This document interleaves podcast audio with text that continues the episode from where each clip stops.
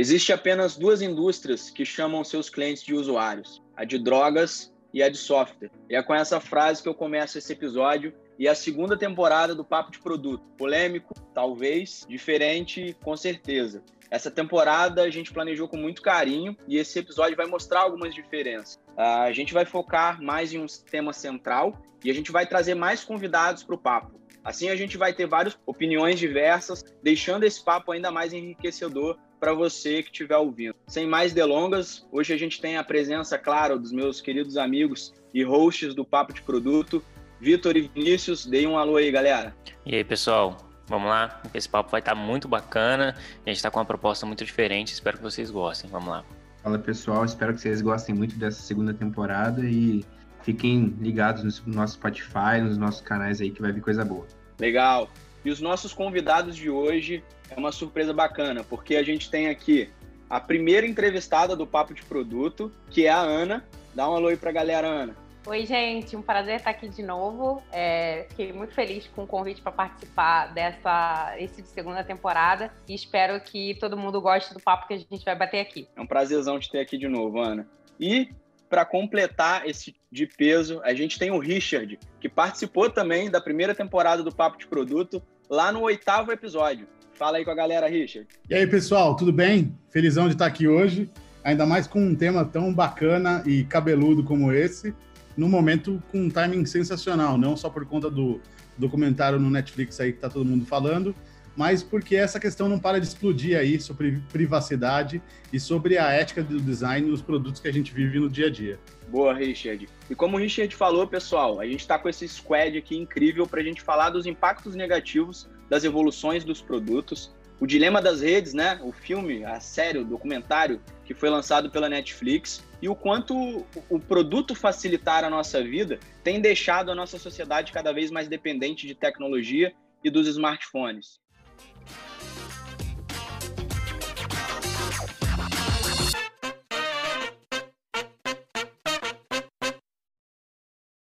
Este podcast é patrocinado por Cursos PM3, o curso referência em produto no Brasil.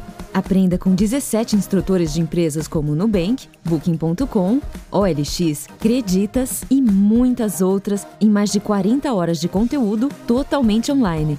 Aproveite para usar o cupom de 10% off que se encontra na descrição desse episódio. Saiba mais em cursospm3.com.br. E para começar esse papo, galera, eu queria perguntar para vocês: vocês assistiram o Dilema das Redes? O que, que vocês acharam? O quanto vocês concordam com o que foi abordado lá no, no filme, no documentário? É, bom, eu, eu assisti o Dilema das Redes e já tinha assistido o documentário anterior, que é aquele Privacidade Hackeada, né? É, e depois esse Dilema das Redes. É, eu tenho tendo a dizer que por mais que, que várias coisas ali acho que não eram nenhuma novidade para gente, né, que trabalha com tecnologia, mas muitas coisas é, me surpreenderam, principalmente do ponto de vista da preocupação com a, a ética do, do design, né? Então, é, e você você está trabalhando numa empresa que você está desenvolvendo um produto e em alguns momentos você está desenvolvendo coisas para manipular as pessoas. É, por mais que a gente saiba, né, a gente está do outro lado como consumidor desses produtos, a gente se sente às vezes muitas vezes muito um pouco manipulado, mas você ter certeza que tem alguém do outro lado trabalhando para fazer exatamente isso é um pouco chocante, né? Então, é, eu acho que tanto os dois, a privacidade hackeada e o dilema das redes, são excelentes. E, e é, acho que é muito do que eles falaram mesmo nos dois documentários. A gente precisa trabalhar assim para ter produtos engajadores, excelentes para usuários, mas a gente tem que tomar muito cuidado com o que a gente faz no dia a dia e da dependência que isso causa. Eu trabalho com jogos hoje e a gente sabe que, por mais que seja entretenimento, as pessoas são dependentes também de jogos, né? Em momentos específicos ali do seu dia, ou em momentos específicos da vida, ou de é, que elas estão vivendo. Mas eu acho que foi bem isso. Alguns momentos foram chocantes. Concordei com várias coisas, principalmente essa parte da ética. E eu acho que a gente, como profissional de produto e tecnologia, não pode deixar isso de lado em momento nenhum. Eu concordo bastante com o que a Ana falou. E eu também vi o Privacidade Hackeada e pela primeira vez, quando eu vi esse documentário, porque eu vi ele mais de uma vez, quando eu vi esse documentário, eu fiquei imaginando o, o, o nível de responsabilidade que o próprio Facebook tem em cima de, de, das nossas vidas, assim. E não o Facebook como plataforma, e sim como empresa total, assim, que é, é, comanda o WhatsApp, o, o Instagram, e agora vai ter o óculos, com a realidade virtual ali, a gente a gente está cada vez entrando mais num mundo onde a gente está se distanciando das pessoas e isso tudo tem muito a ver com o que a gente tem falado aqui, né? Então, isso até me fez questionar um pouco do, do meu papel como designer e como eu posso atuar para isso não acontecer onde eu trabalho hoje. Então, a principal, o meu principal questionamento foi eu me questionar em cima de tudo isso que vem acontecendo. Então, acho que foi essa minha minha principal minha principal percepção. Eu concordo muito com, com o que vocês acabaram de dizer. E a gente fala muito sobre a ética no design, na né, criação de produtos. E como tudo hoje em dia, quando a gente fala de ética, sempre vão ter pessoas que vão torcer o nariz e falar: ah, fulano sabe o que está fazendo, não está sendo manipulado, não. Então, acho que esse papo, por mais que se você está ouvindo e você pensa assim, é, seja egoísta e pense em você, em como isso está te afetando. Acho que todo mundo sofre com, com diversos problemas. Às, às, vezes a gente está gravando aqui, o celular vai piscar ali, a gente vai olhar a notificação e talvez isso fique na nossa cabeça martelando de será que essa notificação, será que é do trabalho, sabe? Então, é, se você não acredita nessa coisa de ética, seja um pouco egoísta que vai fazer bem para todo mundo de qualquer maneira. Esse, esse filme né, da Netflix me fez refletir sobre dois pontos. Acho que principalmente, acho que o primeiro ponto é hábitos de consumo, né? Como que você usufrui do tempo que você tem livre ou no tempo que você está agarrado também para utilizar seu smartphone. É, é uma escolha, né? A partir do momento que você recebe ou não recebe notificações, você teve a escolha de entrar ali dentro dos apps, de ver as notificações, ver as mensagens, as curtidas, as marcações que você teve. É, e isso eu acho que faz um paralelo muito com os hábitos que você escolhe para as atividades físicas, para o jeito que você leva a sua vida. Então, eu acho que a grande é, questão que ficou na minha cabeça foi do tipo, será que o problema está ali na ferramenta ou será que o problema está aqui no jeito que a gente foi acostumado a utilizar e a gente prossegue utilizando assim? E qual é o nosso papel como pessoas de produto para instruir as pessoas, para instruir os usuários, né? Ah, como que eles podem utilizar e como, quando que aquilo vai ser benéfico e quando que aquilo não vai ser benéfico para a vida das pessoas, né? E, e o segundo ponto também que eu achei interessante, que eu fiquei pensando também, vai muito de encontro com o que o Vitor falou sobre se questionar, né? Nós como pessoas de produto, qual é o grau de responsabilidade que a gente tem na vida da sociedade, na vida das pessoas. Acho que todo mundo que está aqui é, tem um impacto, né, no, que está construindo. A gente está em empresas que é, produzem produtos para milhares de pessoas, é, milhares de usuários utilizando, e a gente tem um impacto, querendo ou não, se você está mexendo numa parte de checkout, se você está mexendo no, na home, se você tem um escopo muito fechado ou pequeno, ainda assim, pela relevância que é a construção de produto, você está influenciando na vida das pessoas, né? E como que a gente está é, tá construindo um produto hoje? Será que a gente está construindo um produto hoje para deixar as pessoas realmente viciadas? Mas o quanto isso vai ser impactante na vida delas, né? Acho que é algo que a gente precisa refletir muito, né? Porque é, é algo que está no nosso dia a dia, né? E, e, como é novo, né? Querendo ou não, é, é, pouco tempo que a gente tem, né? A indústria de tecnologia, é, como desenvolvimento de software, etc. É, são coisas que a gente está começando a ver agora e que a gente vai ver ainda mais para frente os impactos. Então, é algo que eu comecei a me questionar bastante, assim como o Vitor comentou. E um ponto que eu queria trazer para nossa discussão, é, eu queria saber o que, que vocês acham da maneira que a gente constrói produto a fim de reduzir churn e aumentar o engajamento dentro do aplicativo, da plataforma. Eu queria saber a opinião de vocês sobre o quão ético tem sido isso, o quão benéfico é isso para o usuário. É, a gente todo curso de produto que a gente faz, é, apesar de ser só a pontinha do iceberg, todo mundo indica a gente ler Hooked, né, o engajado em português, é, que o livro todo se baseia em cima disso que a gente está debatendo, né, de manter o usuário engajado o tempo todo na plataforma, de como fazer ele entrar nesse loop infinito que ele se torna dependente. Então eu queria saber a opinião de vocês, o que vocês pensam sobre isso. É engraçado, né? Eu acho que isso está só no começo, porque ainda tem muito que a gente aprender sobre psicologia comportamental do design. O tema como um todo é novo. Os dois últimos caras que ganharam o Nobel sobre isso não têm 10 anos. O resto da galera que fala sobre isso é, não são nem designers, né? São marqueteiros e caras que trabalham com, com, com lançamento de produto e, e outras matérias. Então eu acho que a gente ainda vai tem muito que aprender. Depois, como um processo do próprio ser humano, a gente vai abusar daquilo que aprendeu, vai criar algumas coisas ruins e aí sim vai passar por um conselho de ética. E eu acho que essa é a primeira vez que, antes mesmo de aprender o que de fato são vieses cognitivos na sua extensão máxima, de entender de forma claríssima o que são dark patterns, porque são poucas pessoas que de fato conhecem o tema e sabem até onde isso vai e, o que é isso. É, a gente já está discutindo a ética. Então eu acho bom não vir agora, mas ao mesmo tempo falta acompanhar ela com exemplos práticos de mostrar isso ainda não é legal ou isso aqui está numa linha cinzenta. Então tem muita gente que é, elogia o Booking porque ele usa mil e uma maneiras de gerar a conversão a qualquer custo. Mas aonde é que está a linha que traça um negócio muito bom, um negócio cinzento, ou um negócio que não, não pode ser feito de maneira nenhuma? Então a gente ainda está aprendendo a, o que, que é que funciona e o que, que é que funciona, mas não deveria ser feito. Sim, com certeza. Eu super concordo com a gente. É, essa questão de privacidade, assim, não só o próprio dilema das redes, mas a gente está passando por essa onda, né?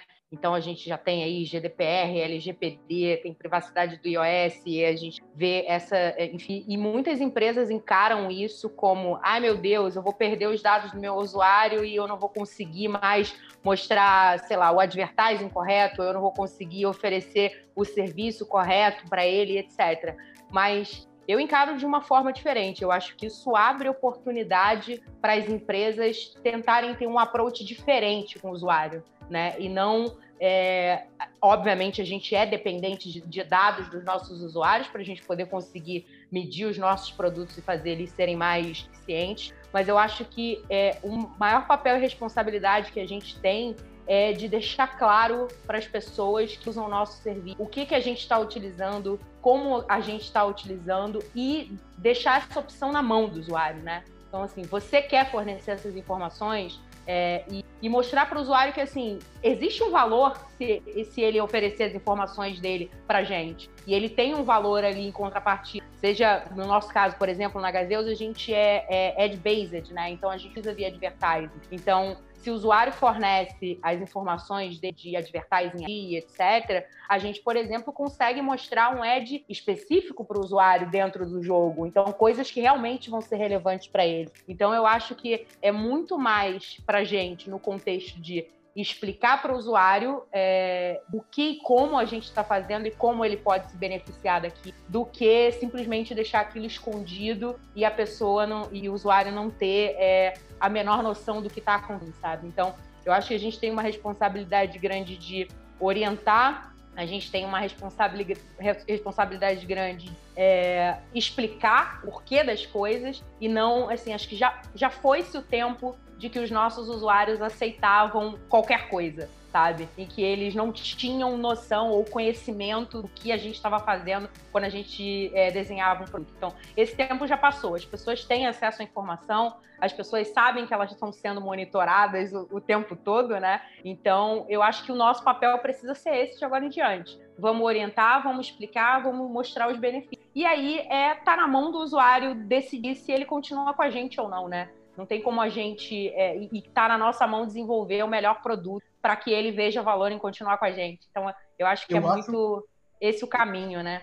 Eu acho que não está muito claro até onde vão as coisas. Eu, por exemplo, fiquei bastante surpreso quando eu descobri que o Google Home que eu tenho em casa, ele pode ser auditorado manualmente, ou seja, não é que o sistema está me escutando somente para que tenha um comando e ele funcione, mas pode, nesse exato momento, ter uma série de pessoas que estão escutando eu falar com vocês agora, estão escutando essa, essa conversa em ambiente, porque isso consta no contrato e isso acontece, tem um time muito grande de pessoas que fazem isso. Se isso não, não era claro nem para eu que trabalho com isso, eu duvido que pessoas que não são tão tech-friendly elas soubessem disso da mesma maneira como elas talvez não sabem também os termos de uso que elas estão assinando nas mais variadas. Eu percebo que se não está claro nem para um profissional que trabalha na área, o que dirá das pessoas mais comuns que não são tão é, tecnomaníacas ou são até meio avessas à tecnologia e usam só aquilo que elas vão usar. Então, sei lá, meus avós, minha mãe, ela tem o WhatsApp, ela tem o Facebook, ela tem o Instagram, porque todo mundo falou para ela ter. Mas ela não queria ter, ela não estava ali à toa. E ela não sabe exatamente o que ela está fazendo ali, o, aonde aqueles dados que ela gera e da vida dela podem ser usados e como podem ser usados. Então, eu acho que assim, a, a, as pessoas não sabem exatamente até vai qual é a extensão, que dados todas essas ferramentas podem coletar e como, pior, eles são usados. É, eu, eu, eu vejo bastante desse ponto. A gente não precisa nem ir muito longe, tá, Richard? Você citou seus pais, seus avós. Quando eu estava assistindo o Dilema das Redes, é, eu chamei minha companheira para assistir junto comigo também. E ela ficou assim chocada, porque ela não fazia ideia de como que a gente, ela, ela até ela viu, quando ela tava no trailer, ela viu, ah, product manager. Ah, é o que você faz, vamos assistir então, porque eu vou entender agora de fato como é que vocês trabalham de tecnologia. falei, não, beleza, vamos assistir. Aí, ela assistindo, ela foi entendendo né, a parte dos experimentos. Na hora que falou de growth hacking, por exemplo, o teste AB e tal. No final das contas, né, o, o cara fez a comparação de como que a gente, como usuário, somos que nem um, um ratinho de laboratório, que está testando ali a, a merendinha, está testando o gatilho, para ver onde você vai converter.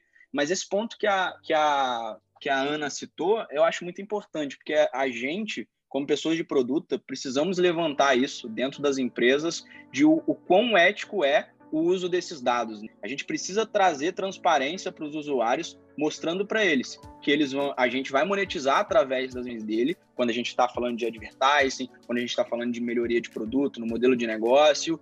É, mas também existe um lado positivo para o usuário, né? Por exemplo, se a gente testa um modelo de recomendação dentro de um, de um app de delivery, por exemplo, é, baseado no comportamento das compras que ele faz, isso é um, é um produto benéfico para o usuário, né? Pode ser ali, pode ter um viés é, é, é, de negócio em que vai gerar mais conversão ali dentro, mas no final das contas você também está provendo uma boa experiência para o usuário, porque você está indicando é, uma empresa ou um estabelecimento que ele vai gostar baseado naquelas outras que ele já fez. Então, acho que vai muito de encontro com isso que a Ana falou também, né? De como que a gente transparece os dois lados da moeda, né? O uso de dados pode ser feito para ganhar dinheiro entre as empresas os produtos, mas também existe uma série de benefícios também para o usuário no final das contas. É, nesse ponto de vista, eu, eu concordo e discordo ao mesmo tempo, porque a gente pode sim projetar algo pensando no benefício da pessoa, como é a, a clássica rolagem do Instagram. A gente quer que ela veja mais coisas, quer que ela tenha mais inspirações, etc. Mas a gente pode perder a linha daquilo que a gente está criando e acabar criando um monstro em cima disso. É, no de exemplo fato. que você deu de, de um food delivery, sim, se você tiver os dados das pessoas, você consegue sugerir ali a comida ideal e tal. Só que se você vê que aquilo está convertendo, você vai querer converter mais o, o, negócio vai pensar assim, você vai querer converter mais. Então, eu vou vender mais para essa pessoa. Então, automaticamente, você está aumentando a sua conversão, você está afetando diretamente a saúde física dessa pessoa, você está é, é, fazendo com que ela consuma mais, você está aumentando o consumismo das pessoas e, e aí a gente chega no que é o Facebook hoje. Então, a gente cria a depressão, só que a gente cria a obesidade dentro do... É o, é o McDonald's, vamos dizer assim. Então, é, a gente pode sim, como produteiro, pensar em criar um, um bom produto que traga conversão, que, que no final a gente está trabalhando para gerar resultado para essa empresa, essa empresa nos paga para dar dinheiro para ela, né, por assim dizer.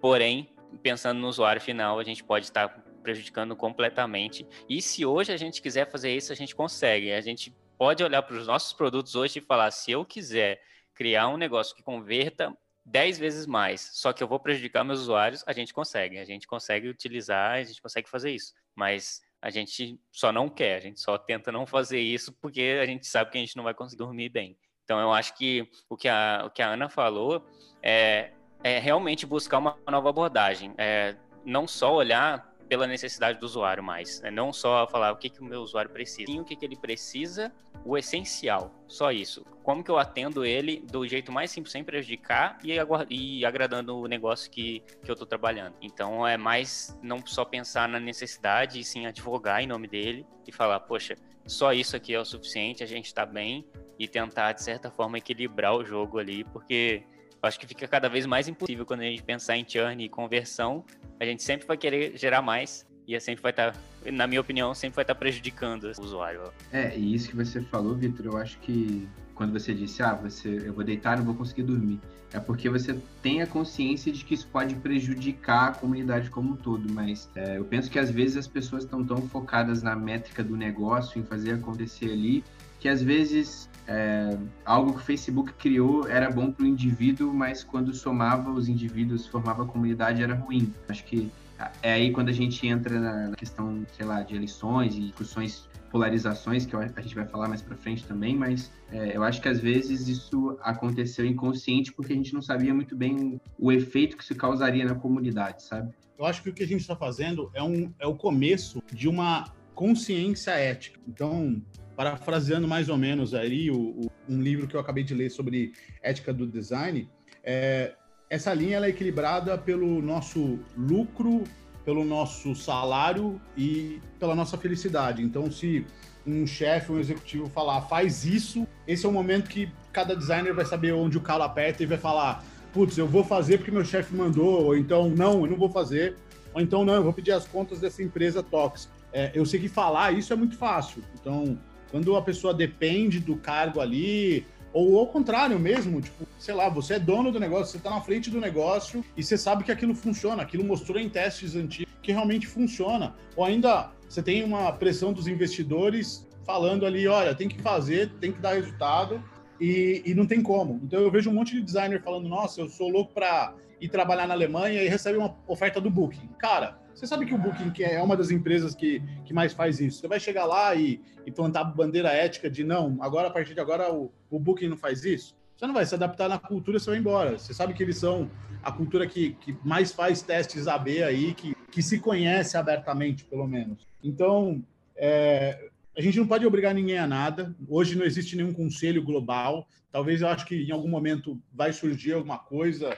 onde mostra que isso é ético, isso não é ético. Ou foi até um papo que eu tive com o Marcelo Salles de talvez passe a existir do mesmo jeito que existe os selos de, de segurança, comecem a existir selos de idoneidade ou selos de ética. Olha, essa loja é, é gold, é dourada, na, na, o quanto ela é ética no design do seu próprio negócio, e essa aqui Sim, não. Como existem os selos de pagamento, né?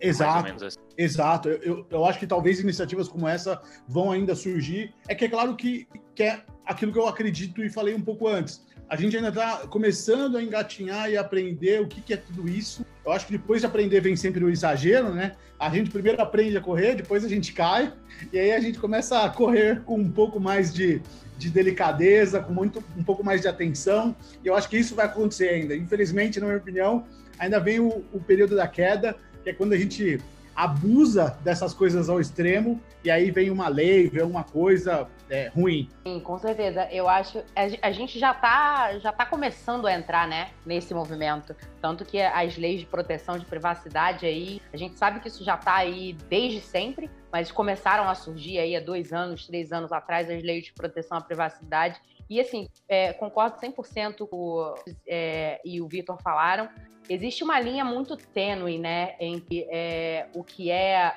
o que é negócio, onde você está tentando extrair o máximo valor e onde você está, é, de fato, entregando é, o melhor para o usuário. Então, a gente de produto, a gente trabalha nessa linha o tempo todo, porque a gente precisa extrair o máximo valor do negócio, né? Porque é, ser uma pessoa de produto é ter produtos que façam sucesso, mas você tem o usuário ali do outro lado e sem o seu usuário você não faz produto de sucesso. Então, tem uma linha muito tênue para a gente trabalhar e eu acho que, que, é isso, eu concordo com a gente vai é, é, a gente vai entrar no momento a gente já está no momento do exagero, né? Um pouco, eu acho, e acho que isso pode aumentar, mas acho que a tendência é, é de mais informação mesmo. E a gente, como produto, trabalhar isso da melhor forma possível com os produtos que a gente tem hoje. E realmente, assim, é, é sempre muito difícil, né? Quando você está é, o produto fica no meio entre o usuário e o negócio, você precisa atender objetivos e muitas vezes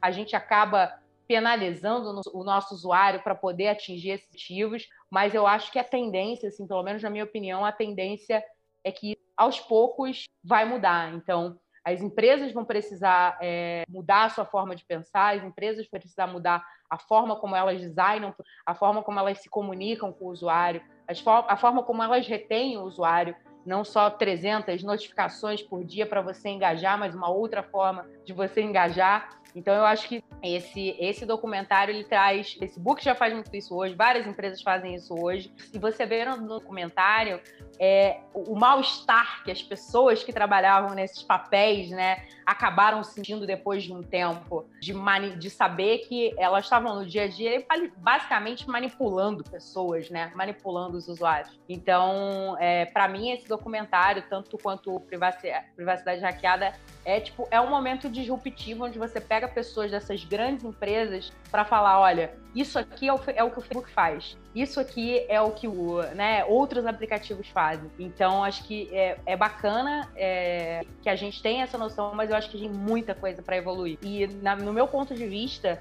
quem vai, quem vai puxar essa iniciativa, principalmente para o lado mais ético, é, são as pessoas de produto e as pessoas de design, porque muitas vezes você tem as pessoas de mais high level numa companhia que elas não estão no dia a dia, né? Elas não estão acompanhando ali as métricas, elas não estão vendo é, como os usuários estão se comportando. Então, eu acho que a gente tem um papel, a gente, é, como produto e é, product designers, tem um papel fundamental nessa, nessa mudança de até, enfim, de mindset mesmo de uma empresa, de como que a gente trabalha no dia a dia com os nossos produtos. Essa é a minha, minha visão.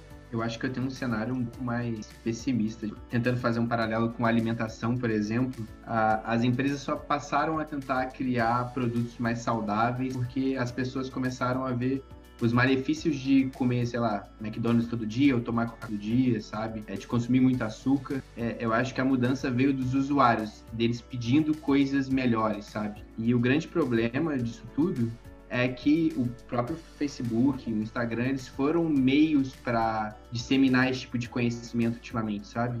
Mas só que se eles têm, detêm um controle do que vai veicular ali, do que vai aparecer você, é, eu acho meio complicado os usuários tomarem essa ação de começar a expor, expor os problemas a ponto de mudar realmente, sabe? É, eu acho que até na alimentação as coisas, a gente ainda vive em bolhas, né?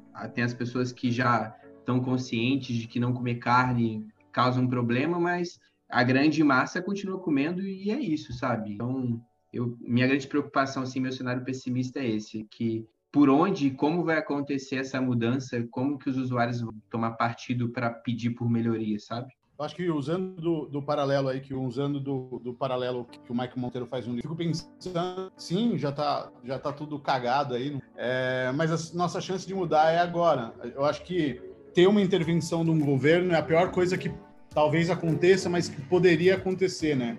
Então, quando um governo fala, ah, eu quero taxar mais o salgadinho e a bolacha, porque eles têm muito sódio, muito açúcar, então eles eles deveriam pagar mais imposto. Eu, eu não consigo ver isso como uma coisa boa, porque eu não acho que um salgadinho por si só seja uma coisa tão ruim. Quer dizer, eles não são saudáveis, eles não são um alimento que você deveria viver disso, mas esporadicamente você comer um negócio desse não tá ruim. Então, toda vez que um governo vem e impõe alguma coisa, a imposição é muito dura, muito drástica e acaba prejudicando é, é as coisas como elas são. Então, a chance da gente, pela primeira vez, tentar prestar atenção antes de correr, antes de entender todo esse universo aí de como funciona o cérebro humano em relação ao, comportamento e, e, o design, é que a gente tem a chance de tentar refletir antes e fazer as coisas é, mais bacanas. É, muito se falou no documentário de que a maioria das coisas que eles fizeram, eles não tinham a intenção que eles tinham no começo. E, para ser muito honesto, eu acredito nisso. Não porque eu seja inocente, mas porque a maioria das coisas que a gente está fazendo agora, a gente só percebe o que acontece depois. Nós temos mesmo a, a cultura de testar, ver o que acontece, primeiro em resultado, e depois, muito depois, é que a gente acaba percebendo que as coisas se alinham. Então você faz, viu que deu um resultado, aí faz outra coisa, viu que deu resultado, e aí quando você percebe o todo, você, nossa, aumentamos o tempo de, de uso da, da plataforma, aumentamos o engajamento, aumentamos isso, e aí você quando percebeu, já tem um esquema gigantesco montado. Só que ninguém para para falar, nossa, olha o que a gente está fazendo. No nosso dia a dia, muitas vezes, deveria, mas não cabe isso. A gente está pensando só nos resultados de curto prazo, no próximo mês, no próximo quarter, no próximo ano, e a gente não está pensando nos efeitos que as redes sociais causam no cérebro humano no longo prazo. Primeiro, porque isso é novo, e segundo, porque talvez as nossas próprias é, métricas como profissionais, não estejam alinhadas com o que deveriam em relação a uma qualidade de vida.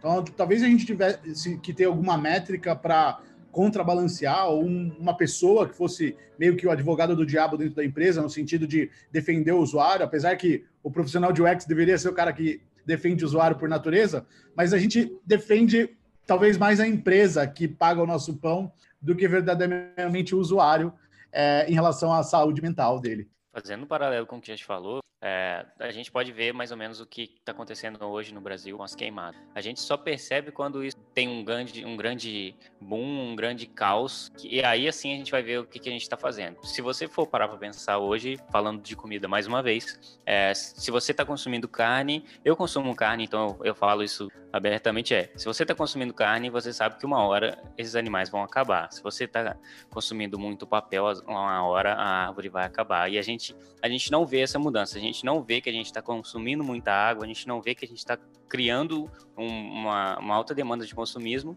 e a gente só vai ver quando isso de fato acontece. E, o que, que, o Richard falou de que a gente não vê isso na hora da construção do produto, eu eh, não, não consigo não concordar. Eu acho que é, foi a melhor colocação que poderia ter sido feita porque a gente pode fazer um paralelo lá com aquela opção do, do curtir do Facebook, por exemplo, onde as pessoas, a pessoa que projetou aquilo, ela pensou em transmitir é, positividade para o mundo, não, não tinha uma opção de dislike, por exemplo, para não ter pessoas mal é, com, com, ah, recebi um dislike, meu Deus, o que está acontecendo?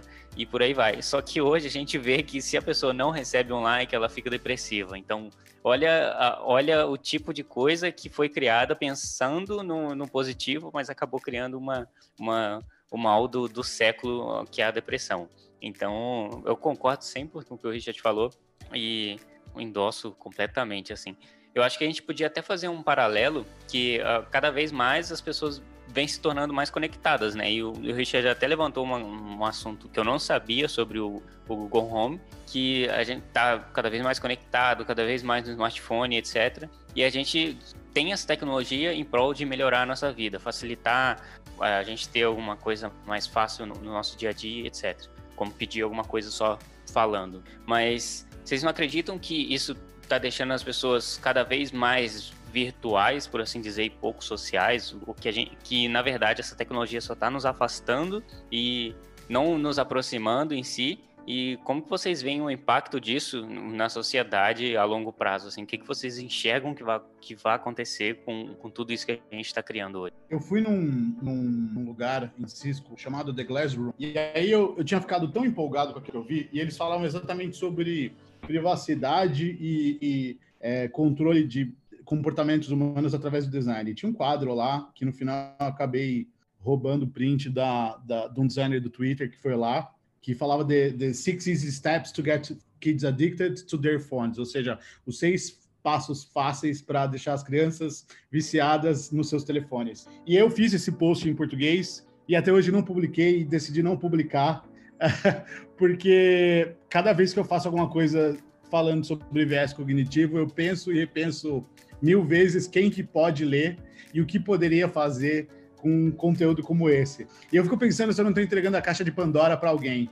É, e, e, é louco, porque ao mesmo tempo a gente sabe que são coisas que poderiam ser usadas é, de forma adequada e ética, se fossem bem dosadas, mas a gente não tem como controlar a ética hoje ainda, né? A gente não tem ainda como é, saber se as pessoas realmente vão usar isso aí para o bem e, e, e, tudo mais. Então, minha preocupação é, primeiro, a gente tentar entender a psique humana é, para evitar maus comportamentos de longo prazo, né? O número de suicídios. Esse é um tema tabu e, e óbvio, não se fala em suicídios porque é, existe a crença correta, inclusive, que falar de suicídios pode incentivar o suicídio, mas eles aumentam ano a ano. E, e sabe-se que é, a gente trancado por conta do, do, da pandemia, redes sociais só agravam esse caso. Então, quanto suicídio será que a gente não tem na conta é, usando é, certas atitudes aí que fazem que as pessoas se tornem viciadas nos seus telefones, dependendo de um like, dependendo de uma interação que, na verdade, não é nem real, né? Fora do, do mundo físico. Então, esse é um, é um questionamento que eu acho que a gente precisa fazer bastante. E, por outro lado, a, a questão dos dados, eu, eu me sinto muito de mãos amarradas cada vez que eu descubro alguma coisa que funciona de uma forma que não funcionava é, como eu imaginava. Por exemplo, a, a, coisa do Google Home, que toda vez que eu falo, tem sempre alguém que fala para mim: Nossa, eu não sabia disso. E, e, parece que sempre tem mais algum que fica descobrindo, descobrindo e descobrindo. Então, o meu ponto é: primeiro a gente precisa conversar muito do tema, tipo, senta aqui e vamos conversar, para que a gente fique no primeiro estágio aware de tudo isso. Eu vejo que como tudo na vida, tem dois lados da moeda. E, de novo, acho que para o indivíduo, não, não acho que afasta. É, eu sei que tem aquela situação onde está conversando com alguém pessoalmente, a pessoa está no celular, mas é, eu acho que conecta e faz a gente ser mais social. A gente, só que, como comunidade, assim, isso é ruim. No próprio documentário, eles falam que a gente não foi preparado para ter 10 mil pessoas te julgando, sabe? Então, é, para o indivíduo é legal, eu consigo conversar com a minha mãe tá, sei lá, 500 quilômetros todo dia, mas se eu não tivesse, eu não conseguiria. Só que o quanto isso afeta a minha saúde em outras questões de, de vaidade, de aceitação social e tudo mais, né? Então, eu acho que tem dois lados da moeda, é bom e ruim ao mesmo tempo, mas no longo prazo e pensando em comunidade, país, tudo mais, é ruim, sabe? Eu, eu concordo super com, com o Vinícius. É, eu fico um pouco, assim, eu não, não utilizo tanto redes sociais no, no meu dia a dia, né? É, esporadicamente, mas eu, eu fico muito impressionada, de fato, com o efeito que causa nas pessoas. Às vezes eu tô andando na rua e eu ouço uma menina, sei lá, de 13, 14 anos falando, eu ganhei 70 likes na minha foto. E, e, e aquilo tem um valor é, tão grande é, para ela que, assim, é, é, foi o que o Chas falou, né? A gente, a gente não discute sobre isso. A gente, é, a gente, assim, como grupo, você, às vezes, entre a sua família ou entre seus amigos, a gente não conversa de, cara, por que, que isso tem tanta importância para você? O que que isso te faz sentir diferente ou mais valorizado? A gente não fala, a gente simplesmente está ali é, é absorto, né? Usando o telefone e scrollando uma tela e dando like na, nas fotos das pessoas e vendo as fotos das pessoas, mas a gente não sobre isso. Então, eu acho, eu acho que o principal ponto é a gente começar a discutir abertamente, sabe? É, a dependência, e, e, muita gente não reconhece, né, que tem dependência. Tem algumas pessoas que, é, assim, hoje você já consegue ver tracking monitoramento de quantas horas você passou no seu celular, ou quantas horas você passou no Instagram, ou no Facebook, etc. É, mas eu, eu, eu, acho que ainda falta isso, de a gente discutir abertamente de quais são os valores que esses produtos trazem para a gente de fato, sabe? É, por que, que eu me sinto diferente? Por que, que eu me sinto mais valorizada? Então, eu, eu sinto muita falta dessa, dessas conversas. A gente está sempre discutindo sobre produto de uma forma mais business, né? Mas a gente discute muito pouco esse outro lado, né? Então, eu acho que é, é, essa, essa mudança também precisa acontecer da gente começar a discutir mais sobre, sobre esse assunto. Você falou uma coisa que me lembrou uma, uma coisa, um acontecimento quase off-topic, mas é engraçado e tem mó a ver com a, a nossa cabeça tá mudando das redes sociais. Não tem muito tempo eu estava é, conversando com um amigo que é designer na mesma empresa que eu atuo, e aí veio um designer mais novo tal, e eu falei assim, olha, esse cara aqui é o fulano de tal, não vou falar o nome dele, e ele é o papa do design na empresa que eu trabalho. Ela, essa pessoa virou e falou assim, mas ele nem é famoso, ele nem tem muitos seguidores no Instagram. E, e aí eu ri, fiquei com aquele negócio na cabeça e falei, não, pera, e daí, cara? Esse cara, tipo, tem uma super história. São décadas de, de design, na, não só na empresa, mas é um monstro de, de conhecimento. E, e, agora você está falando que o cara não é bom porque ele não tem tantos seguidores como eu, deveria ter mais ainda, como se isso fosse uma métrica maluca. E aí eu fico pensando se a gente não está realmente mudando é, é, até um pouco nossos valores, né? Porque número de seguidores é, é, é um pouco de validação social, que é, é um viés cognitivo, que é muito usado pelas empresas, mas aí eu vejo um cara que tem, sei lá, 20 mil seguidores e um cara que tem 10. Pô, peraí, será que o cara de 20 produz alguma coisa de mais valor de 10? Não, não necessariamente. Não, não tem nada a ver. Mas a gente acaba, e eu acho que isso pode estar acontecendo também, da gente modular um pouco os nossos valores por conta de métricas que não são reais de verdade. Isso é, é, é um pouco preocupante para mim. Eu super concordo com isso que o Richard falou. acho que é, é uma questão de valores, né? Eu, eu me preocupo um pouco, assim, do, do quanto isso afeta é, a nossa vida como sociedade, né? Ao mesmo tempo que possibilita a gente tem ganhos, né, com toda a digitalização, com toda a tecnologia que a gente tem, que de fato facilita a nossa vida no dia a dia e aproxima a gente de pessoas queridas, nos permite conhecer pessoas por conta da, da internet, a tecnologia, ela permite a gente, mas ao mesmo tempo eu vejo um pouco o distanciamento com pessoas que antes eram presentes no nosso dia a dia.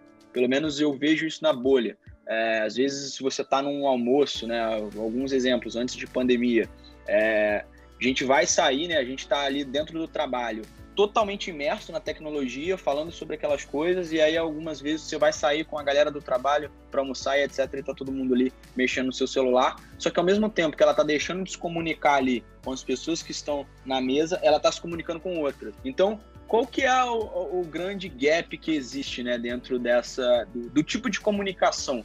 Acho que vai muito do que a gente quer naquele exato momento. Mas, de fato, eu me preocupo um pouco às vezes, do tipo, Hoje eu vejo, é, eu tenho irmãos mais novos e eu vejo como eles interagem com a tecnologia. A gente tem essa ciência, né, de o, o quanto o ser humano é sociável, a gente precisa de interações humanas, não só virtuais. Mas eu vejo as gerações mais novas e, e, e, e eu não vejo essa interação, sabe? É, offline. Eu vejo aquela interação de, tipo, vamos jogar o jogo aqui comigo? Vamos ver aquele vídeo no YouTube que eu vi, sabe? é, não existe aquela troca de palavras, né? Tanto que até o dilema das redes é, mostrou isso, o quanto a, a, taxa de encontros, né, que as pessoas têm está diminuindo, né? O quanto cada encontro está sendo mais superficial e mais direto ao ponto, porque você já conversou tudo lá no, no telefone. Você não descobre mais nada no, na frente a frente com a pessoa, né? Porque você já conversou com tudo ali é, no WhatsApp, você já viu se ela vai ser interessante ou não. Então, para que, que você vai encontrar com ela? Né? Então, eu acho que esse é o, é o, grande ponto e desafio que a gente tem, não só na nossa geração, mas nas próximas. E como eu tô curioso para ver, sabe? É uma preocupação curiosa. Assim. É, ao mesmo tempo que eu acho ruim, eu vejo o lado bom, porque quem sabe usufruir dessas ferramentas, né, é, potencializa muita coisa, como você entrar em contato, se manter ativo é, socialmente com pessoas que estão longe de você. E hoje, como a gente está trabalhando, por exemplo, de home office. Não sei na empresa de vocês, mas é, lá na Stone, quando eu estava, hoje no PicPay, a gente o quanto esse modelo ele é, ele está sendo bom, sendo saudável para produtividade também. Claro, existem os pontos negativos também envolvendo disso, mas tudo é, o, é uma balança, né, de como que a gente potencializa uh, os pontos negativos e negativos dessa digitalização, dessa toda a tecnologia que a gente vem vivendo nos últimos anos. Você tocou num ponto muito legal, Gabriel. É, eu acho que todas as dinâmicas que a gente conhece na humanidade mudaram um pouco pelo menos. Então mudou a dinâmica de encontrar um parceiro para a vida, mudou a, a dinâmica de encontrar um. Antigamente, eu sou velho, já, já me considero velho, tô, tô, na linha dos 37 aí. E quando eu, na minha geração, a gente falava em encontrar um parceiro pela internet, era sinônimo de alguém que não era muito sociável, ou que não se enquadrava em algum aspecto. E isso vem sendo cada vez mais normal, mais normal, mais normal talvez um tempo vai ser diferente. Quem encontra um parceiro, uma parceira num, num bar, num, num, boliche, em alguma coisa do gênero mas todas as, as modalidades estão mudando a dinâmica, né? Então, é, uma pessoa que hoje consegue ser mais safa no LinkedIn, consegue entender melhor o algoritmo, consegue ser mais popular digitalmente, tem mais chances de emprego do que uma pessoa de antigamente que tinha uma grande agendinha telefônica de contato. Então, o jogo mudou em todos os sentidos. Eu acho que é, a, a, geração que faz parte da, da quebra, né, entre on e off, é a que mais sofre. Eu, tenho vários amigos da minha idade que falam: Nossa, Richard, eu preciso de uma força para melhorar meu LinkedIn, talvez você possa me ajudar. E aí eu me vejo nessas pessoas às vezes, mas eu percebo que tudo está mudando. Então, por exemplo, a forma que uma empresa conquista negócio com um vendedor de porta em porta não funciona mais a gente não vai atender a porta para falar, porque antes a gente não estava em casa e agora a gente está em casa, mas não quer atender ninguém porque a gente está com medo de uma pandemia que está rolando aí. Então, o digital acaba sendo o único meio para várias coisas. Para descobrir um serviço, a gente perguntava para um amigo, a gente ainda faz isso, mas antes a gente vai olhar o vídeo de um estranho no YouTube fazendo um review sobre esse serviço e às vezes a gente dá mais valor para o que esse estranho está falando, porque teoricamente é um especialista, e o nosso amigo não, não é tão especialista assim. Ele só usou uma vez, comprou uma vez. Então eu fico pensando, cara, a gente está vivendo talvez a maior mudança da história em termos de dinâmica social E a gente não está nem se dando conta disso, né? A gente está simplesmente vivendo essa coisa aí e não existe nenhuma cartilha para ninguém de, olha, agora para encontrar emprego, esquece teu, seu, seu currículo, tem que fazer esse LinkedIn aqui e se tu não seguir esse negócio desse jeito, acabou, tá? Você não vai achar emprego mesmo. Então essa mudança está sendo tão rápida e tão é, tá acontecendo em tantas áreas ao mesmo tempo que a gente talvez não saiba exatamente como passar nesse mar aí isso que vocês estavam. Né? Quando a gente estava se preparando para o episódio, eu fui consultar o livro para ver se tinha algumas coisas que a gente pudesse trazer, né? Algumas citações e tal, mas o terrível grau traz de efeito. Mas teve um negócio que me marcou muito na introdução do livro, que em 2013, sete anos atrás, um terço dos americanos preferiam ficar sem sexo celular. E eu imagino hoje, sete anos depois, depois de tudo que passou, o quão mais engajado a gente está tá na internet, o quanto esse número não subiu, sabe? Então, talvez para as próximas gerações que não que viver, cresceram num contexto completamente diferente, esse número possa ser maior ainda. E não só por ser sexo, mas da questão da interação social, do encontro, de ver outras pessoas. E aí a gente poderia viajar e falar mais sobre, sobre esse número de, de pessoas que estão se suicidando, com depressão subindo. É bem, bem curioso. E isso, isso muda fez... toda. Pode, pode falar, falar Vitor. Tá. É, isso me fez lembrar um post no LinkedIn que eu vi dias atrás, onde tinha a pirâmide de Maslow lá, que mostra todas as necessidades básicas do ser humano, desde a fome até comida, água, até a realização pessoal e etc. Só que antes da fome, que é a, a necessidade mais básica que tem, tinha celular. Então foi uma, uma sátira que fizeram onde assim, é, você fica sem comer, mas você não fica sem celular, sabe? Até que ponto a gente está é, invertendo as nossas necessidades básicas. O que, o que é hoje uma necessidade básica para um usuário, para um ser humano, vamos dizer assim, usuário não. Esse, esse ponto que o Vitor citou é interessante, né? Tipo, o quanto o, o celular ele é importante ali na, na nossa vida. Uma, até uma frase lá do, da série, do, eu falo série, mas é filme documentário, né? não uma série, é, que, que foi interessante, foi, acho que foi um senador dos Estados Unidos que, que falou lá, é, que a gente saiu da era da informação para entrar na era da desinformação. E qual que é o ponto que eu quero chegar com isso? É, a gente tem a possibilidade de ter a maioria das respostas nos nossos smartphones. A gente não faz uma conta mais. A gente vai lá na calculadora, abre o app rapidinho e faz a conta. Uh, a gente às vezes não pensa sobre uma resposta. A gente vai lá no Google, tenta encontrar ela, responde, né? Às vezes você, um amigo é, pergunta alguma coisa para você, você manda o link lá do Permita-me para ele, para ensinar para ele como que ele utiliza o Google para descobrir a resposta. Né? Não sei se vocês já, já receberam esse link, eu recebi um esses dias. É, é engraçado pra caramba, porque a gente está concentrando todas as respostas do mundo no Google, né? Na, nas ferramentas tecnológicas, e a gente está. Será que a gente está começando a ter um conhecimento mais raso sobre as coisas, né? Acho que o, o, o, ponto que eu queria chegar é, por conta do acúmulo que a gente tem de informação recebida e o quanto a gente tem de oportunidade para consumir essas informações, vocês acreditam que as pessoas estão se tornando cada vez mais rasas de conhecimento? É, foi bacana você tocar nesse ponto, Gabriel, porque eu, eu, eu, eu já me peguei fazendo é, isso várias vezes. Coisas que eu sabia responder para alguma pessoa, mas eu fui lá no Google e busquei, ah, não, era isso mesmo, só para não mandar uma resposta errada. Então, a gente não passa é, só ficar com conhecimento mais raso, como às vezes a gente passa meio que a desaprender coisas que a gente aprendia, né? Porque a gente está tão absorto numa quantidade gigante de informação. É, e, e, é isso, assim, eu fico muito preocupada, às vezes, por mais que eu tente é, me manter sempre atualizada de assuntos, atualizada de tudo e vendo o que está acontecendo,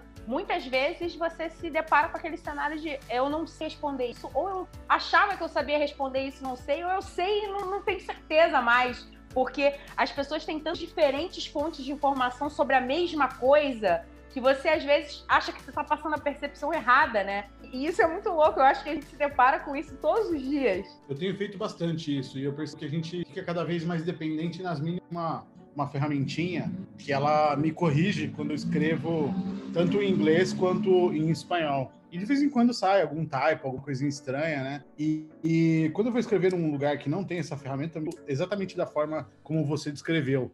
E eu acho que isso acontece sim com a nossa memória, né? Você sempre fala, é aquele vídeo que, é aquele meme que. Quantas vezes você já não se viu numa posição que você fala para um amigo seu, pera, mas você não conhece esse meme? Para tudo, você tem que conhecer. E, e, talvez nem seja necessário, e, porque cada um tem sua vivência, tem sua experiência, e é, aquela informação não, não, precisa ser um meme desse, de, desse sentido. Então, eu acho que sim, a gente está se tornando dependente da tecnologia.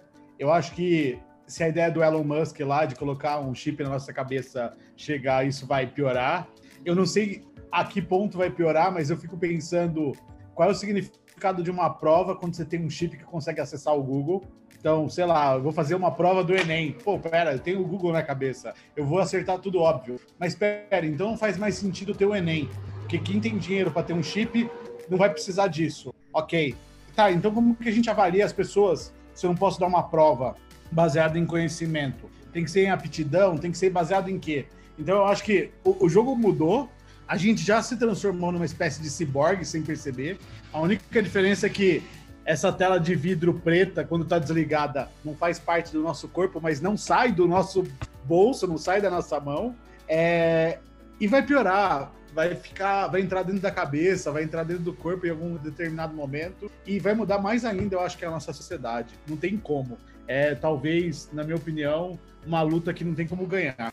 É, e de fato foi isso que você falou, né? A gente está cada vez mais se tornando ciborgues. É, cara, se a gente discutir aqui, quem se sente, o quanto vocês se sentem impotentes se vocês saírem é, para andar na rua sem celular?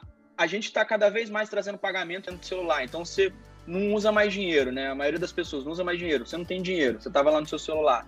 Ah, eu quero pedir um Uber se eu não estou de carro. Você vai pedir como sem o celular?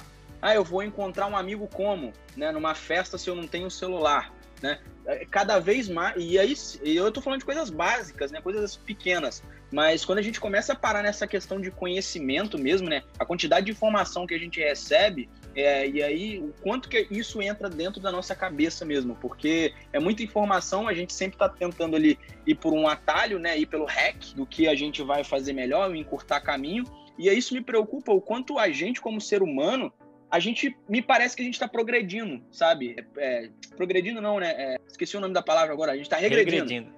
Regredindo, exato. Porque cada vez mais a gente está impondo. Gente... Procura aí uma palavra melhor aí, um sinônimo.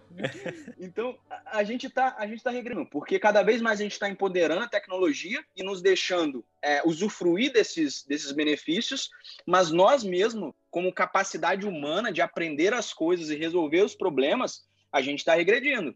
É, só você, cara, se eu falar com meu irmão que tem 18 anos, falar, Pedro, é, cara, prega esse quadro na parede. Eu tenho certeza que ele não vai saber bater um prego, ele vai contratar alguém lá no GetNim, entende? Então, eu tô falando de coisas básicas, mas se a gente começar a viajar mais ainda na maionese, é, a gente vai ver muitas coisas que eu, são eu importantes. Que, eu tenho que confessar, eu não consigo mais andar de carro sem Waze. Pronto, falei.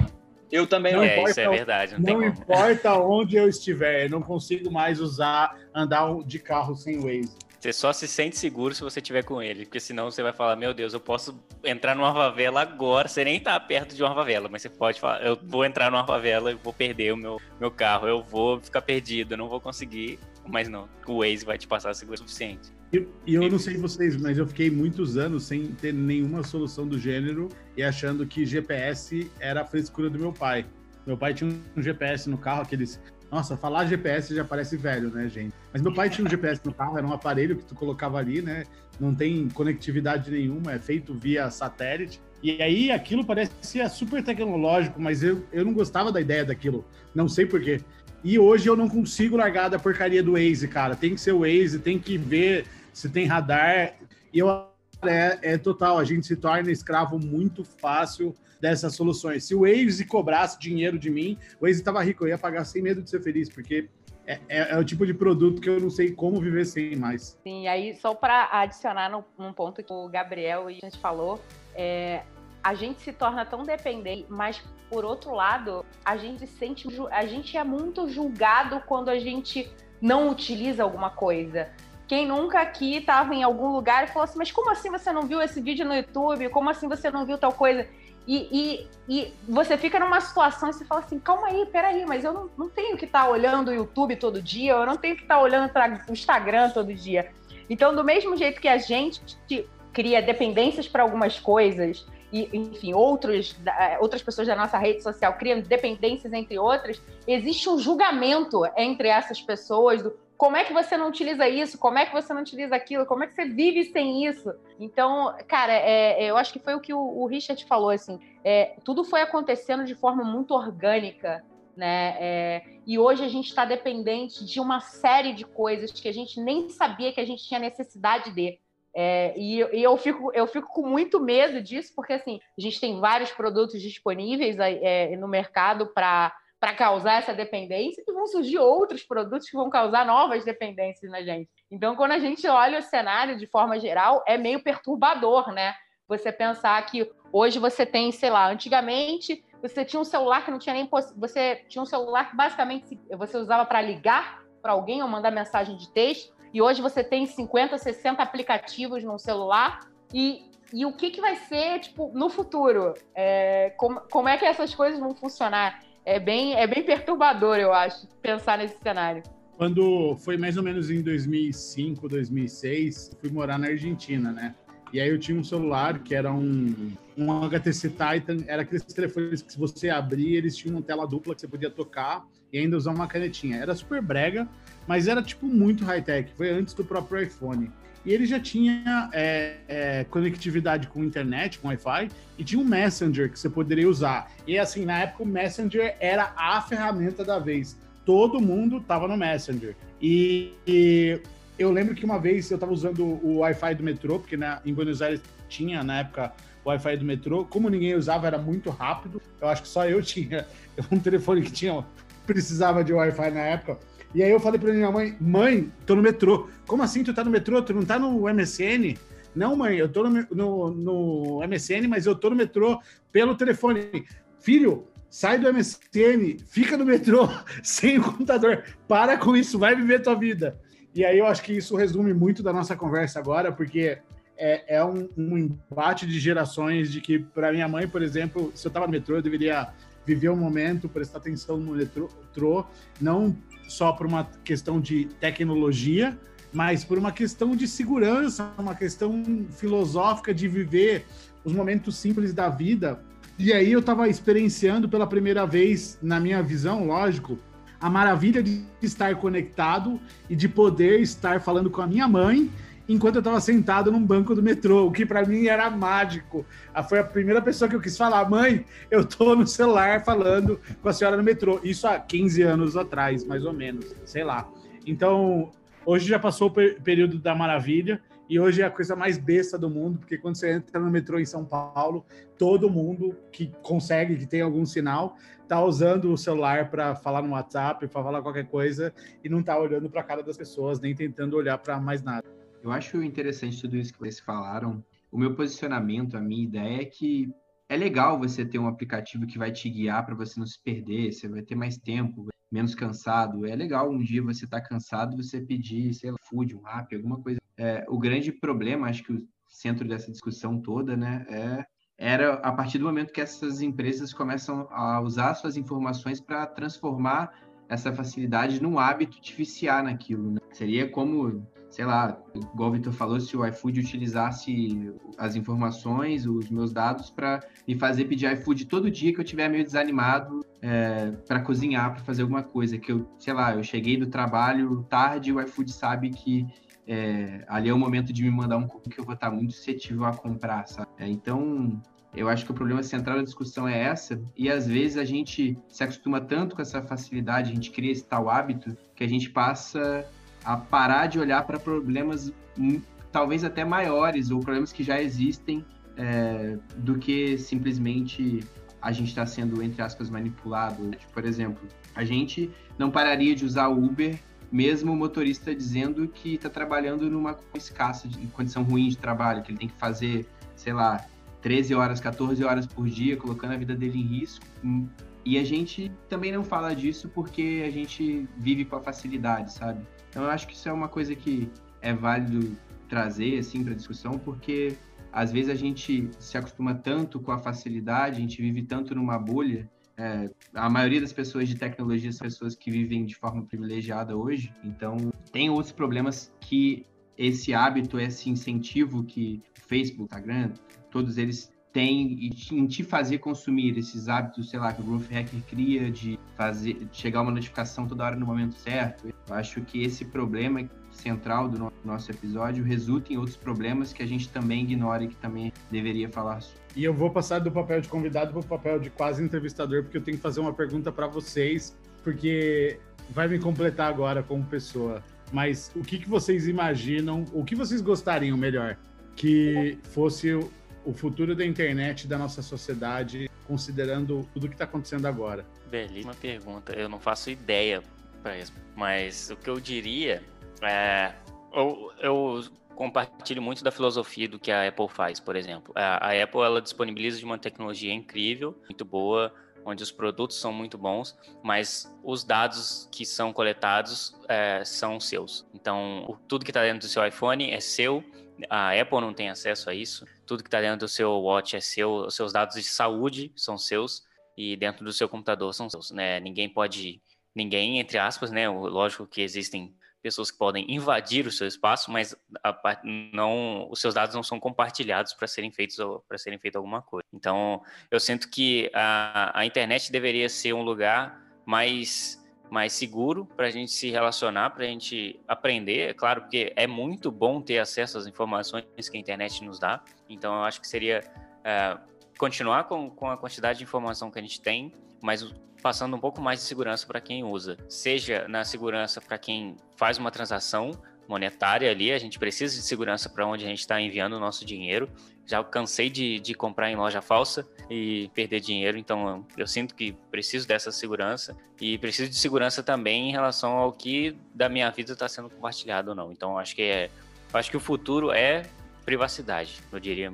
Além de, além de segurança que o Vitor citou e do, do controle de privacidade, né? Assim, ponderar o usuário a tomar conta do, daquilo que ele consome, daquilo que ele tem dentro seus, das suas próprias ferramentas, eu acho que, voltando até lá no começo da conversa, quando a gente falou de conscientização, a gente nunca parou para pensar numa forma de conscientizar as pessoas, os seres humanos que utilizam dessas ferramentas sobre o uso dessas ferramentas. A gente vem fazendo isso de forma cara, passos de tartaruga. A gente está engateando esse quesito, né? De como que você mostra o, o, como deve ser aquele hábito, né? Como que deve ser o uso do dia a dia, quais são os perigos que as pessoas expostas é, ao fornecer seus dados, né? Então, eu acho que o caminho para que a gente tenha uma tecnologia saudável é a gente começar a empoderar a cabeça das pessoas que não estão no nosso, na nossa bolha, sabe? Porque, como você mesmo citou, gente, é, você não sabia sobre o, a captação de voz do Google Home, né? Então, se a gente mesmo, que a gente está nesse mundo,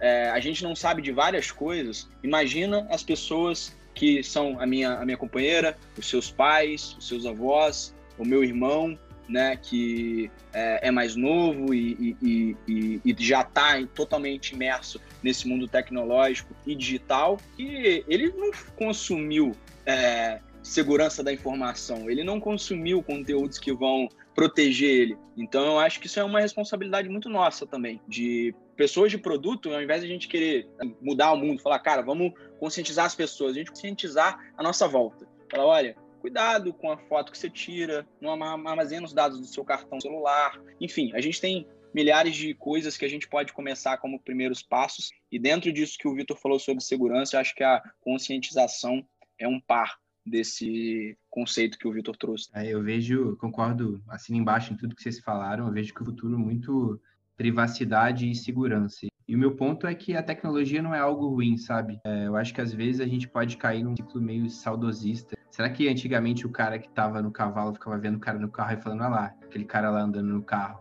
sabe? Tipo, meio que julgando. Eu acho que é um movimento normal de evolução, sabe? É, daqui a muito tempo, talvez esse seja um é um marco, né? é um marco da história. No futuro as pessoas vão estudar isso. É, só que eu acho que não pode acontecer o que tem acontecido de utilizar as informações das pessoas para fazer com que elas usem ainda mais aquilo.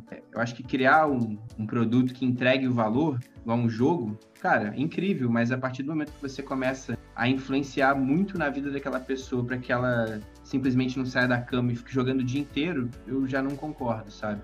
é, essa criação de bolhas. E esse é até um ponto que eu queria trazer, porque eu sinto que a gente vive em bolhas, igual no próprio documentário ou na série do Gabriel, é, eles falam que até eu fui fazer a piada e perdi o ponto do que eu ia falar. Olha que complicado. Mas eles falam que as pessoas estão vivendo em bolhas. Bolha. É complicado, né? Que se eu buscar algo no Google e o Gabriel buscar também, por mais que a gente tenha uma rede de amigos muito semelhante, que a gente tem hábitos muito parecidos e completamente diferentes. E isso prende a pessoa numa bolha. E eu acho que o grande perigo é esse, sabe? Porque a gente entra em temas de política, por exemplo, onde eu só vejo coisas do que eu acredito, fulaninho só vai ver coisas do que ele acredita e um vai achar o outro lunático e maluco, sabe? E, e não tem mais diálogo. Vocês já viram o feed de outra pessoa no Facebook? Vocês já viram? Sim, já vi e é bizarro. É bizarro. é muito louco é, isso. Sim. Cara, quem não fez, faça, por favor. Chega para um amigo, muito amigo, amiga, tanto faz, e fala assim: posso ver seu Facebook só para ver o quanto frente do meu? Gente, vocês vão se assustar eu me senti muito estranho cada vez que eu peço para fazer isso. Eu faço, eu faço isso muito. Eu peço isso para vários amigos meus só para entender, não para entender a pessoa, o que ela julgar nada, não. Eu só quero entender como que é diferente do meu e é muito diferente do meu. E aí eu fico assustado de imaginar que toda a nossa percepção de mundo, de notícia, de o que é urgente, do que é importante, é em parte, óbvio, moldado por conta disso. Afinal, é, existe um dado bastante novo que o Netflix do Brasil acabou de passar a TV paga. Então, quer dizer, o Netflix também tem seu próprio algoritmo, ele também cria uma espécie de feed baseado nos nossos gostos, que é amplificado pelo nosso feed do Instagram, do Facebook, do, das, dos grupos que a gente tem no WhatsApp. Então, sim, todo mundo tem uma bolha e no final do dia eu tenho certeza que a gente tem visões muito diferentes de mundo. Eu acho isso maluco. E não é, só o Facebook, sobre... né? Se você e não só o Facebook, né? Se você parar para pensar, se você olhar lá o, o, a conta YouTube do seu amigo, vai ter vídeos recomendados diferentes. O Netflix que você citou. Pô, por exemplo, o Vinícius me empresta a conta do Amazon Prime dele para eu assistir uma série que ele tinha me recomendado. É, eu vejo as séries lá que estão recomendadas e falo assim, pô, o Vinícius tem um gosto bem diferente do meu. Então, porque o feed dele dentro do Amazon Prime é diferente. Então, é, é, é, muito isso que você falou, né? No Facebook as diferenças são bem claras, mas a gente também tem Netflix com seu próprio algoritmo, YouTube, provavelmente Spotify também, né? Com as recomendações de podcast, com as recomendações de álbuns e músicas. E cada vez mais o que tem de bolha, você vai tá inserido dentro daquilo eu passo por uma situação tão bizarra que eu tenho duas contas do Gmail, ficou no YouTube, e as duas me dão recomendações diferentes de música no YouTube. Estilos completamente diferentes e eu sou a mesma. Ele me recomenda coisas diferentes. Eu acho que você tem uma conta no, no Gmail para ouvir umas paradas meio tristes, uma outra pra ouvir umas paradas meio felizes. Acho que você, você, você seta esses dois momentos. É, na minha conta secreta eu escuto Justin Bieber, no outro eu escuto músicas. Eu fico ouvindo Melim, essas coisas. Assim.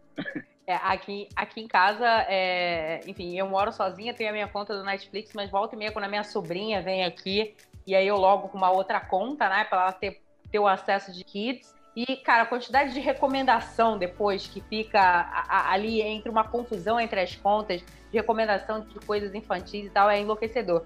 O Spotify idem, quando você ouve alguma coisa diferente, porque algum amigo seu mandou, daqui a pouco você está começando a ver um monte de música que não é nem teu estilo, é, é, é, bem, é bem louco. Mas voltando à pergunta que né, que qualquer gente gostaria que essa parte de internet. Assim, eu acho que a gente está aí, em 30 anos de internet, né, mais ou menos, 1989 que foi criado o www, e eu, eu me lembro de no ano passado ter, ter escutado um, foi um podcast ou foi alguma matéria que o Tim Berners-Lee, né, que criou o www falou e, e assim, acho que o principal ponto é, dele é que a necessidade da gente corrigir o caminho para poder evitar essa coisa disfuncional que a internet criou, né? Então, é, tem acho que três problemas básicos aí eu gostaria muito de, ser, de verem solucionados no futuro e, e, e, que a gente possa é, fazer parte. Primeiro é, enfim, combater violação de dados, né? As pessoas não terem mais seus dados é, acessados de forma como não deveria. E acho que segundo, enfim, hacking, acontece o tempo todo, mas eu acho que o principal que ele fala nessa, nesse podcast dele é a desinformação, que foi o que a gente já falou aqui em diversos momentos, né? Então, é, eu acho esse é o principal ponto. Óbvio que assim, as pessoas já começaram a se informar, mas ainda a gente está longe de ter todas as informações, como o Gabriel citou e o citou. Mas eu acho que aí é que é, quando a gente fala de violação de dados e hacking, assim, vão existir medidas, é, sejam elas governamentais ou não, para que as empresas possam se adequar. Mas a parte de informação é a que mais me preocupa, porque é, as pessoas estão é, utilizando de forma orgânica, as pessoas estão ficando dependentes cada vez mais de enfim, produtos, etc. E, e paira essa falta de informação sobre como que elas estão sendo acessadas, como é que as, as informações delas estão sendo é, adquiridas. Então, eu, assim, na minha, na minha visão, acho que o principal ponto que eu gostaria que mudasse nos próximos anos é mais acesso à informação para que as, as, pessoas tenham total noção do que, que acontece quando você está conectado em um serviço, conectado em um aplicativo, utilizando um WhatsApp, um Instagram. Eu acho que, na minha visão, acho que esse é o ponto que é, teria que ser mais trabalhado no. Esse ponto da desinformação que você trouxe, acho que tem um link completo com o que a gente tem passado sobre as fake news, né? No próprio documentário mostra as pessoas falando que eram antenas de 5G que estavam transmitindo Covid, outras pessoas simplesmente não acreditam que existe. É, acho que essa questão da desinformação é um grande problema porque a desinformação engaja mais, sabe? Quando você vê aquele título chamativo de uma coisa absurda, você sabe que não é verdade, você já vai e clica para ver, sabe? Mas é, somando a todas as outras coisas que a gente falou de posicionamento político, de recomendação, desse algoritmo que só te faz ver coisas do seu interesse. Eu queria saber a opinião de vocês, né? Qual, qual o papel que a gente tem nisso, é, na construção disso e até na transmissão da informação, estarem mais atentas a esses problemas de fake news. Tem vários movimentos, vou falar o nome, se estiverem ouvindo isso aqui, procurem isso aí. Mas um dos movimentos, inclusive, era perseguir um cara que teoricamente era pedófilo e é um, é, as pessoas foram atrás de uma um endereço que não existia, num, uma pizzaria para tentar, em teoria, prender um pedófilo que via no andar subterrâneo de um endereço que nem existia, assim. E terra plana e um monte de teoria de conspiração e o Covid não existe. Eu acho que está ficando muito perigoso, né? Porque cada vez são histórias mais cabeludas e absurdas que as pessoas estão acreditando. Meu, como você não acredita mais que a Terra é o que é, é um geóide depois de tantos anos de estudo, depois de, de tudo que tem acontecido, você acredita aí numa teoria absurda de que, sei lá, é, isso aqui é lá, só um prato no meio do espaço, sei lá como é que eles acreditam nesse negócio. E, e, a gente percebe que isso tem super a ver com o conteúdo da internet, essas bolhas, né? A pessoa cai nisso aí e ela começa a ver tantas pessoas diferentes, dando argumentos é, diferentes e cada vez mais fáceis de, de, de se levar em relação a coisas absurdas, né? Da Terra plana, do Covid é, é só uma conspiração, de não sei o quê. E aí me faz refletir até as próprias é, é, viagens que mesmo a gente não percebe que tem. Tipo, o que, que é real, né? O que, que de fato é, é um, um, fato duro, né? Igual os americanos falam, hard facts. E o que, que é só uma, uma suposição, uma, só uma hipótese que a gente está criando em cima. Então, eu não sei o quanto eu, consigo fazer, porque eu vejo isso muito em cima de veículos de mídia, plataformas de conteúdo e tudo mais. E são conteúdos dos quais eu não tenho nem o conhecimento, nem sou especialista para falar muito, então não me sinto num, numa posição confortável para falar sobre isso. Mas vejo aí uma clara relação com é, essas bolhas de conteúdo que acabam existindo, de pessoas que simplesmente querem monetizar, né? Querem ganhar dinheiro em cima dessas, dessas plataformas como o YouTube. E aí gera uma, uma multidão de pessoas que estão acreditando em coisas que não existem e são muitas vezes absurdas, assim, sabe? É, é, eu, eu não quero de novo que isso caia no papo governamental, que deveria ter um controle estrito dessas. Eu acho que essa é uma questão perigosa. É, embora em alguns casos específicos, para mim, está claro que deveria existir. Por exemplo, sei lá, na Alemanha. Na Alemanha você não pode falar nada que tenha é, relação com o nazismo, a não ser que for num, num, teor de crítica, a não ser que seja num, num teor de é, histórico da coisa. E aí, quando você fala assim, um, alguma coisa pró-nazismo, esse conteúdo na hora vai ser é, censurado automaticamente pelo Twitter coisa que ele mesmo não faz isso nos Estados Unidos. Então, a gente sabe que tem como censurar certas coisas, sabe que certas coisas deveriam ser censuradas por extremas, mas tem uma linha cinzenta aí que é muito em relação a fatos políticos, em relação à saúde. Por exemplo, de saúde. A gente não sabe tudo sobre o Covid, então é, o que, que, de fato a gente deveria deixar ser comunicado e o que, que total é fake news e a gente não deveria. Quem que decide o que, que é correto e o que não é? E quem policia a polícia? Porque é muito poderoso saber o que vai ser censurado e o que não vai ser. Nossa, falei muito, gente. Pô, total, cara. O que você falou é, é, super relevante, porque a gente não tem uma curadoria, né? E se a gente tiver, quem vai fazer essa curadoria? Porque nós, como seres humanos, temos vários vieses. A gente acreditar em uma informação. É, tem um dado que, que é bem interessante. Se eu não me engano, uma fake news, a velocidade que ela se propaga em comparação a uma informação verdadeira, acho que é de 5 a 6 vezes a velocidade que ela se propaga na internet. Então, cara, isso é perigoso pra cacete, né, bicho? Porque aí vai acontecer casos como esse que você citou, de uma pessoa ir numa pizzaria porque existe tráfico sexual, tráfico de órgãos, porque umas pessoas conspiraram com isso e outras editaram.